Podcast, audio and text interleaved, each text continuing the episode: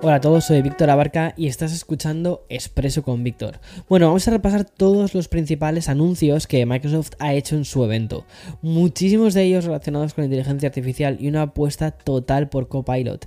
Además, también nos vamos a hacer eco de la noticia que apunta que Apple va a incorporar el protocolo RCS en sus iPhones a partir del 2024.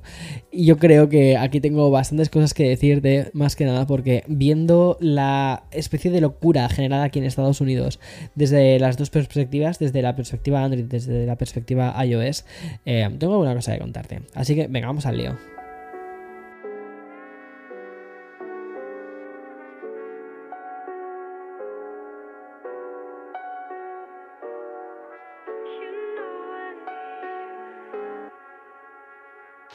Parece que Techtober acaba cuando deciden las compañías. Y es que si pensabas que este año iba a ser diferente, pues es obvio que te estás equivocando, porque estamos en noviembre y aquí siguen, siguen las compañías a tope. Y es que esta semana ha llegado Microsoft con un nuevo evento sobre inteligencia artificial, conocido como Ignite. Y es que la celebración de la compañía se ha convertido en el epicentro de los avances de inteligencia artificial y es que, como te he ido contando durante este último año, Microsoft va en cabeza con, eh, con ese tema, o sea, va, va a tope tanto por su propio músculo tecnológico como por esas otras colaboraciones estratégicas con empresas como OpenAI. De hecho, uno de los grandes anuncios que hemos conocido en este Ignite esta semana fue la integración de ChatGPT en Office 365. ¿Qué significa esto? Bueno, pues que Word, Excel, Outlook o PowerPoint van a abrazar el chatbot más popular que existe últimamente. Y mm, para que podamos profundizar un poquito más en el software, quiero contarte el anuncio por parte de Microsoft de los procesadores Azure Maya y Azure Cobalt. Y es que mientras Maya funciona como un acelerador de inteligencia artificial diseñado para llevar a cabo tareas de entretenimiento, e interferencia, perdón, inferencia también en la nube, destacándose sobre todo por cargas de trabajo muy intensas como los modelos de OpenAI, Bing, GitHub, eh, bueno, GitHub Copilot, que GitHub de hecho es de, ellos, y también eh, ChatGPT, pues Azure hablamos de un chip nativo en la nube basado en la arquitectura ARM. Este ingenioso componente no solo busca rendimiento, sino también que se enfoca en la eficiencia energética y también en la rentabilidad, en hacer procesadores, en hacer chips que no sean tan tan tan caros, pero que estén muy muy orientados justo a temas de inteligencia artificial. Además, Microsoft también presentó Azure Boost. En este caso, hablamos de un sistema que va a optimizar almacenamiento y conexión en red, llevando estos procesos a hardware y software especializados. Y como es habitual en Microsoft, volvemos a ser testigos de nuevas colaboraciones. Así es como van a llegar nuevas opciones de infraestructura, como las nuevas máquinas virtuales aceleradas de AMD MI300X y la serie H100 V5 Virtual Machine de Nvidia. Y además de todo este hardware, mucho del interés sé que lo tenemos puesto todos con Microsoft Copilot. Y es que Copilot también va a llegar a Microsoft 365. Esta nueva herramienta de asistencia va a permitir recibir respuestas mucho más ajustadas a preferencias del, del propio usuario. Por ejemplo, vas a poder elegir entre ver puntos, listas o esquemas en lugar de los párrafos habituales que tenemos a la hora de ver los contenidos. Además, van a llegar nuevas características de Copilot a Outlook. Básicamente, herramientas que van a mejorar la preparación de reuniones hasta el punto de que, por ejemplo, va a ser capaz de preparar informes previos a las reuniones en base a las invitaciones que se han hecho del propio calendario. O sea, una locura. Y también va, lo va a extraer de los correos relacionados. O sea, ¿Cuánto tiempo nos ahorraría esto en House? Muchísimo. Bueno, también se añaden funciones de pizarra y de anotación que también se van a integrar en Microsoft Teams. Algunas de estas novedades van a ser o van a permitir eh, visualizar y organizar palabras que se pronuncien en reuniones y también la toma de notas en tiempo real para luego resumir todas estas conversaciones.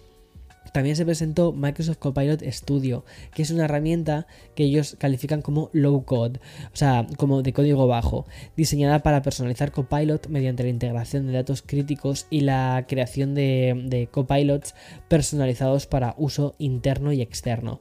Y respecto a clásicos como Excel o PowerPoint en la mítica hoja de cálculo de, de Microsoft, bueno, pues Copilot va a permitir importar datos directamente desde la web.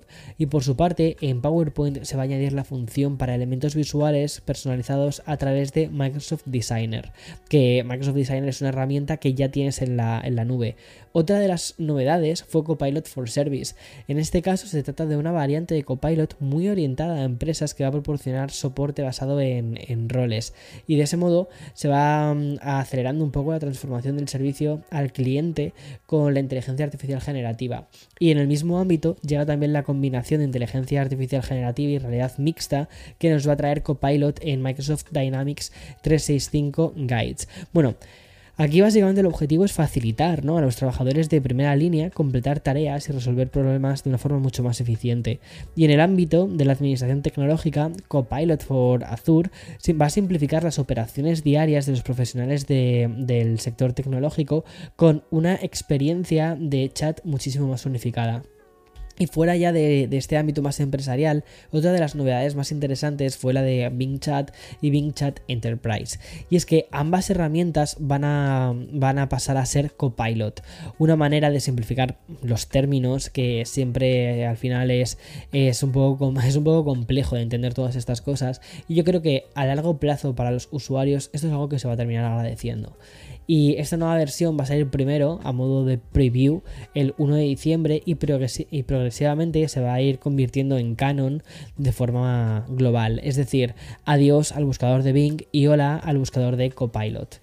Más o menos, ¿no? O sea, ya no va a ser Bing Chat, sino que va a ser Copilot la marca.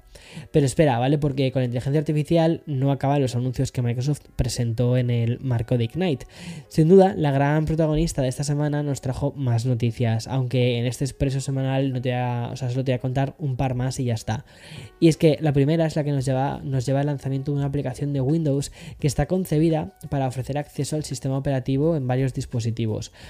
Espera, ¿qué me estás contando, Víctor? Bueno, pues sí, o sea, has oído bien. Windows tiene su versión de aplicación para que puedas utilizarlo en atención, o sea, tengo que mm, tomar aire, vas a poder utilizar Windows en iOS, en iPad OS y en Mac OS. Bueno, eh, y por supuesto vas a poder utilizar también Windows en navegadores web, y como si esto fuese en bucle, ¿vale? En el propio Windows vas a poder utilizar Windows, un Windows dentro de Windows. Bueno, básicamente esta, esta versión en app funciona como una especie de, de, eje central que transmite una copia de Windows desde diversas fuentes. De esta forma, Microsoft también elimina las Windows 365 y Azure Virtual Desktop. Es decir, lo que va a hacer es sintetizar herramientas y conceptos para simplificar experiencias y por qué no decirlo, también para unificar mucho la marca Microsoft. Y la nueva aplicación va a llegar con funciones como la compatibilidad de em, em, múltiples monitores, también de escalabilidad y de resoluciones de pantalla personalizadas, así como la redirección de dispositivos para periféricos como cámaras web, impresoras y dispositivos de almacenamiento. Así es como lo explican desde la compañía. Te lo voy a leer directamente porque me parece que lo explican bastante guay. Y es que dicen, la app de Windows está diseñada con una pantalla de inicio personalizable para satisfacer tus necesidades únicas de flujo de trabajo. Puedes acceder a Windows a través de múltiples servicios y PC remotos desde un solo lugar y fijar los favoritos a los que accedes con mayor frecuencia. Y si utilizas varias cuentas puedes cambiar fácilmente entre ellas con nuestra sencilla función de cambio de cuenta. Bueno, es curioso sobre todo porque vamos a poder acceder de forma remota desde nuestro iPhone a, a Windows.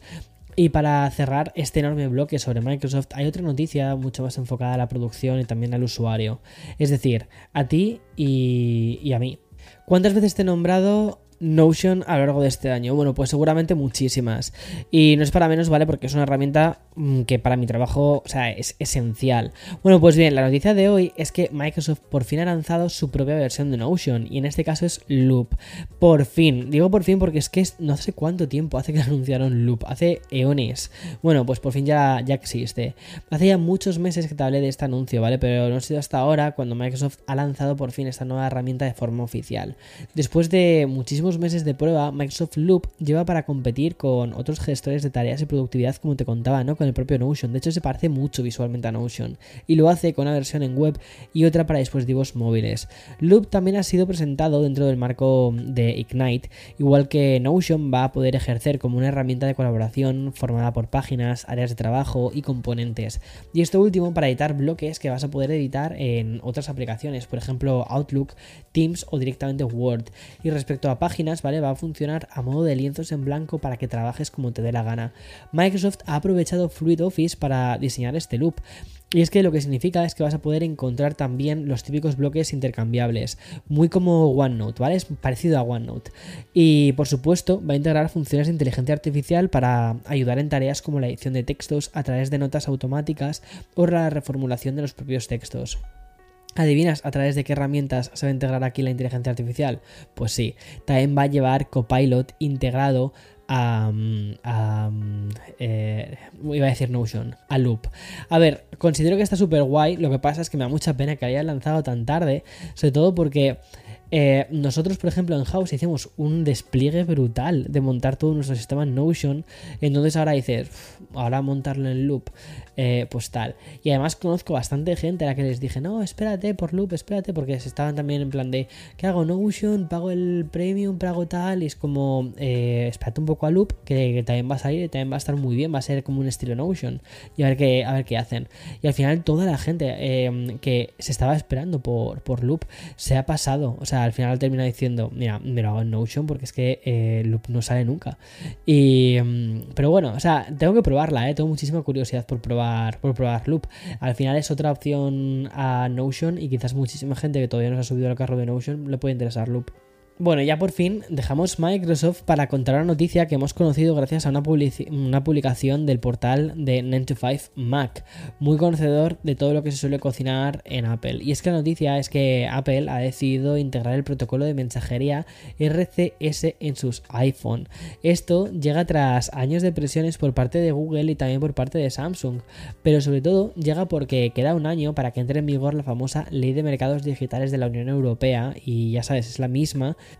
que ha conseguido que cambie el Lightning por el, por el USB-C. Y no sé si va, o sea, si va a conseguirlo al mismo nivel esto otro. Bueno, pues que según 9 Mac, un portavoz de la propia Apple ha confirmado que el soporte para RCS, RCS Universal Profile se va a implementar a finales del 2024. Exacto, cuando entre en vigor la ley digital de la Unión Europea. ¿Qué significa esto para iMessage? ¿Va a dejar de ser la aplicación predeterminada? No. Lo que pasa es que RCS se va a integrar para mejorar así la interoperabilidad para mensajes multiplataforma. Es decir, los usuarios de Android y iPhone van a poder comunicarse a través del estándar RCS en lugar de SMS. Y lo van a hacer con todas las funciones, o con casi todas las funciones. Confirmación de lectura, indicadores de escritura, envío de archivos multimedia con buena resolución y también poder compartir ubicaciones. Según ha señalado Apple, al citado medio, los de Cupertino no van a abrir iMessage a otras plataformas, pero RCS sí que reemplaza el SMS y el MMS. Existirá por separado, ¿vale? De iMessage cuando esté disponible. Pero el reemplazo por SMS o SMS significa que se acabarán esos mensajes limitados de texto entre usuarios de Android y de Apple. ¿Significa eso que se haya terminado las burbujas azules versus las verdes. No, no, no va a suceder eso. O sea, lo veo tan, tan, tan, tan improbable las burbujas azules, que todo el mundo es como, Apple y las burbujas azules, ¿y por qué las burbujas verdes? Que eso es como algo muy de Estados Unidos, ¿vale? Es que en Estados Unidos, en Estados Unidos te explico.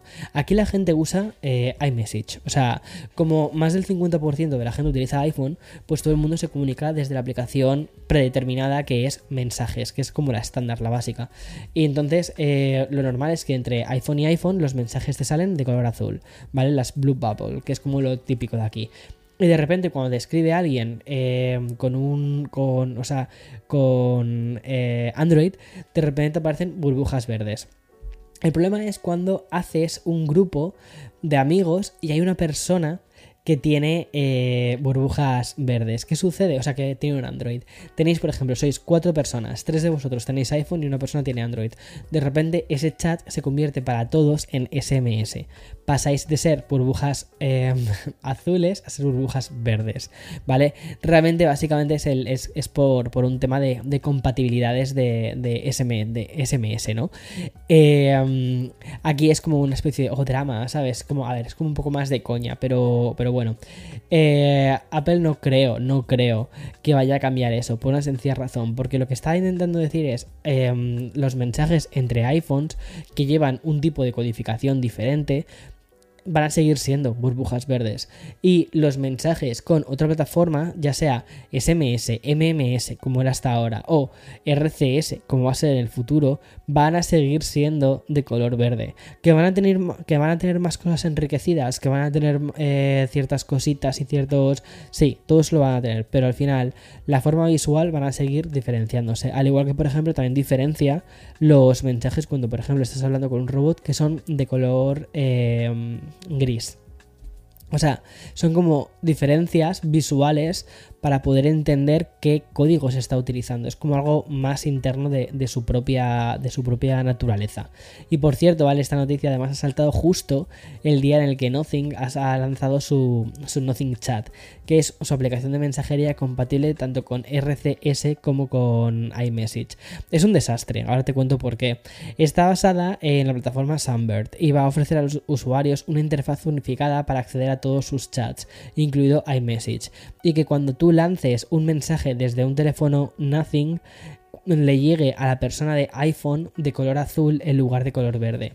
¿Qué está haciendo? Bueno, básicamente tú lo que estás haciendo es enviar un mensaje, un SMS a Sunbird y Sunbird lo que tiene es con un montón de, Mac minis apilados, le llega el mensaje a ese Mac mini y entonces lo rebota, lo, lo lanza, lo enruta, ¿vale? Hacia hacia esa otra persona utilizando que utilizando tu eh, propio código tu Apple ID eso significa que vas a tener que darle a un servidor a una empresa externa a Sunbird, vas a tener que darle tu Apple ID y tu contraseña y que va a poder acceder a todos tus datos, ¿sabes?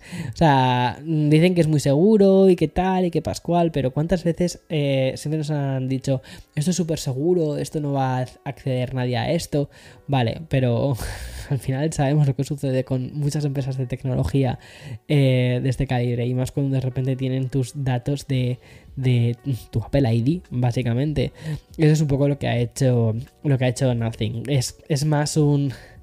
No sé, es como un bypass. Es un bypass, pero no creo que nadie esté tan desesperado de decir, ah, quiero tenerlos, quiero que cuando una persona le envíe los, los SMS lleguen de color azul en lugar de color verde. O sea, ¿por qué hacéis eso? Porque, o sea, no sé. Eh, me acuerdo que hace, hace, no mucho en una entrevista Calpay se mosqueó un poco porque la gente les comparaba las, el, el, Nothing Phone, sobre todo con el primero, con el de primera generación, con un iPhone 14. Y era como, no, es nuestro diseño, no sé qué, no sé cuántos. A ver, se parecen muchísimo, el frontal es prácticamente idéntico, es muy, muy, muy parecido. Y mm, se hemos quedado un poco como, ¿no? Es nuestra, o sea, a nosotros nos ha costado mucho llegar a este diseño, nos ha costado más, Lo puedo entender, lo puedo entender que digas, bueno, ok, habéis hecho un montón de pruebas, al final habéis dicho que el mejor diseño para vosotros es este, es el que os funciona. Pero dejad de parecer, de querer parecer, ¿sabes? Tanto un iPhone. O sea, buscas vuestra identidad y no pasa nada. Si sales brujas de color verde cuando hablas con un iPhone, pues no pasa nada. O sea, next, no creo que eh, la innovación o las cosas estén por. Es que mm, recibo los mensajes de color azul, recibo los mensajes de color verde. Qué chorrada. Sobre todo cuando estás comprometiendo tu em, privacidad, dándole a un servicio de terceros, a Soundbird, tu Apple ID. No sé. Bueno, ya está.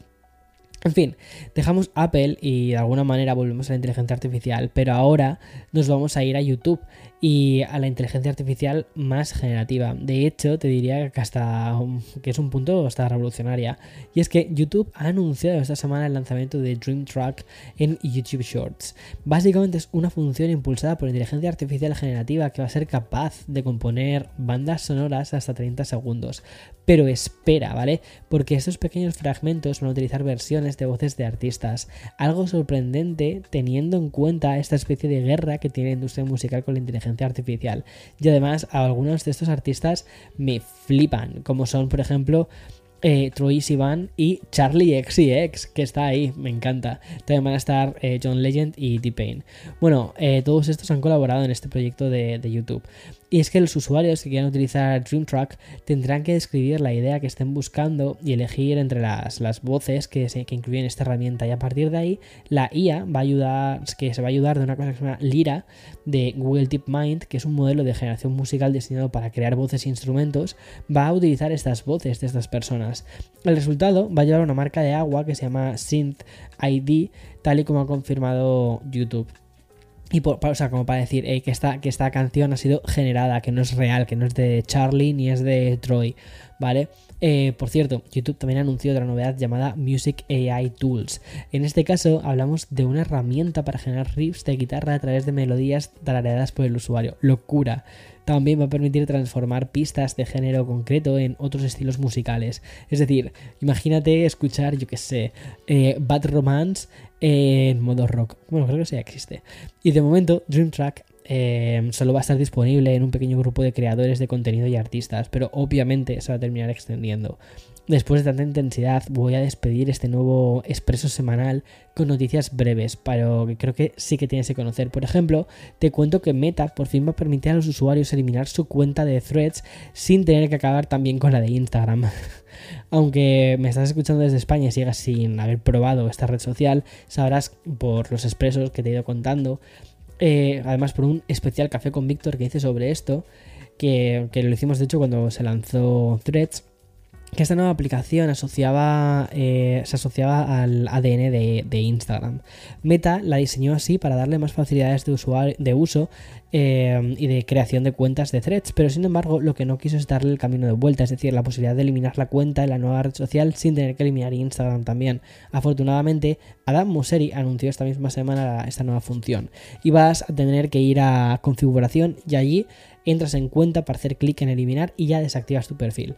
Bueno, y hablando de competidores de, X o de Twitter, Blue Sky ha anunciado que ya superó los 2 millones de usuarios. Esta cifra llega un año después de su lanzamiento. Seguramente estarás pensando que es un número bajísimo y realmente lo es, pero hay que recordar que entrar en Blue Sky necesitas una invitación de otro usuario, es una locura. Básicamente es como un poco el 20 de la década de los 2000. Además, hace solo dos meses que alcanza el millón de usuarios.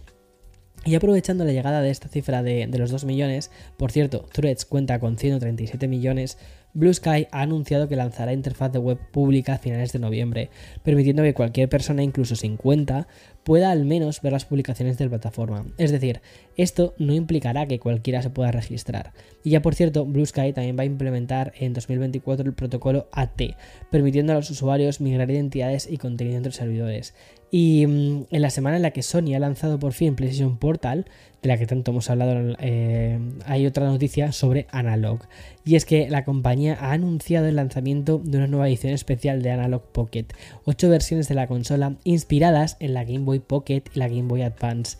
Esto va a hacer que puedas elegir entre un Analog Pocket en azul, verde, índigo, naranja, eh, especia, rosa, rojo, plata y amarillo. La mía, mi, primera consola, mi primera, primera, primera, primera, primera consola de videojuegos que pude llamar mía, que me regalaron a mí, fue la Game Boy Pocket de color azul. Bueno, pues Analog ha abierto hoy mismo los pedidos anticipados a través de su web y la nueva versión de la consola portátil va a comenzar a enviarse la semana que viene. ¡Wow! Si te has hecho con una, o sea, una joyita. Bueno, y como siempre, eh, el viernes que viene más y mejor.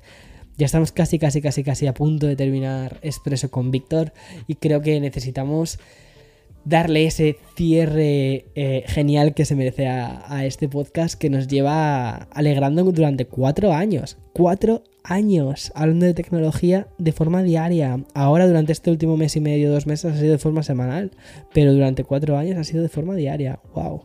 En fin, ten un buen fin de semana. Chao, chao, chao.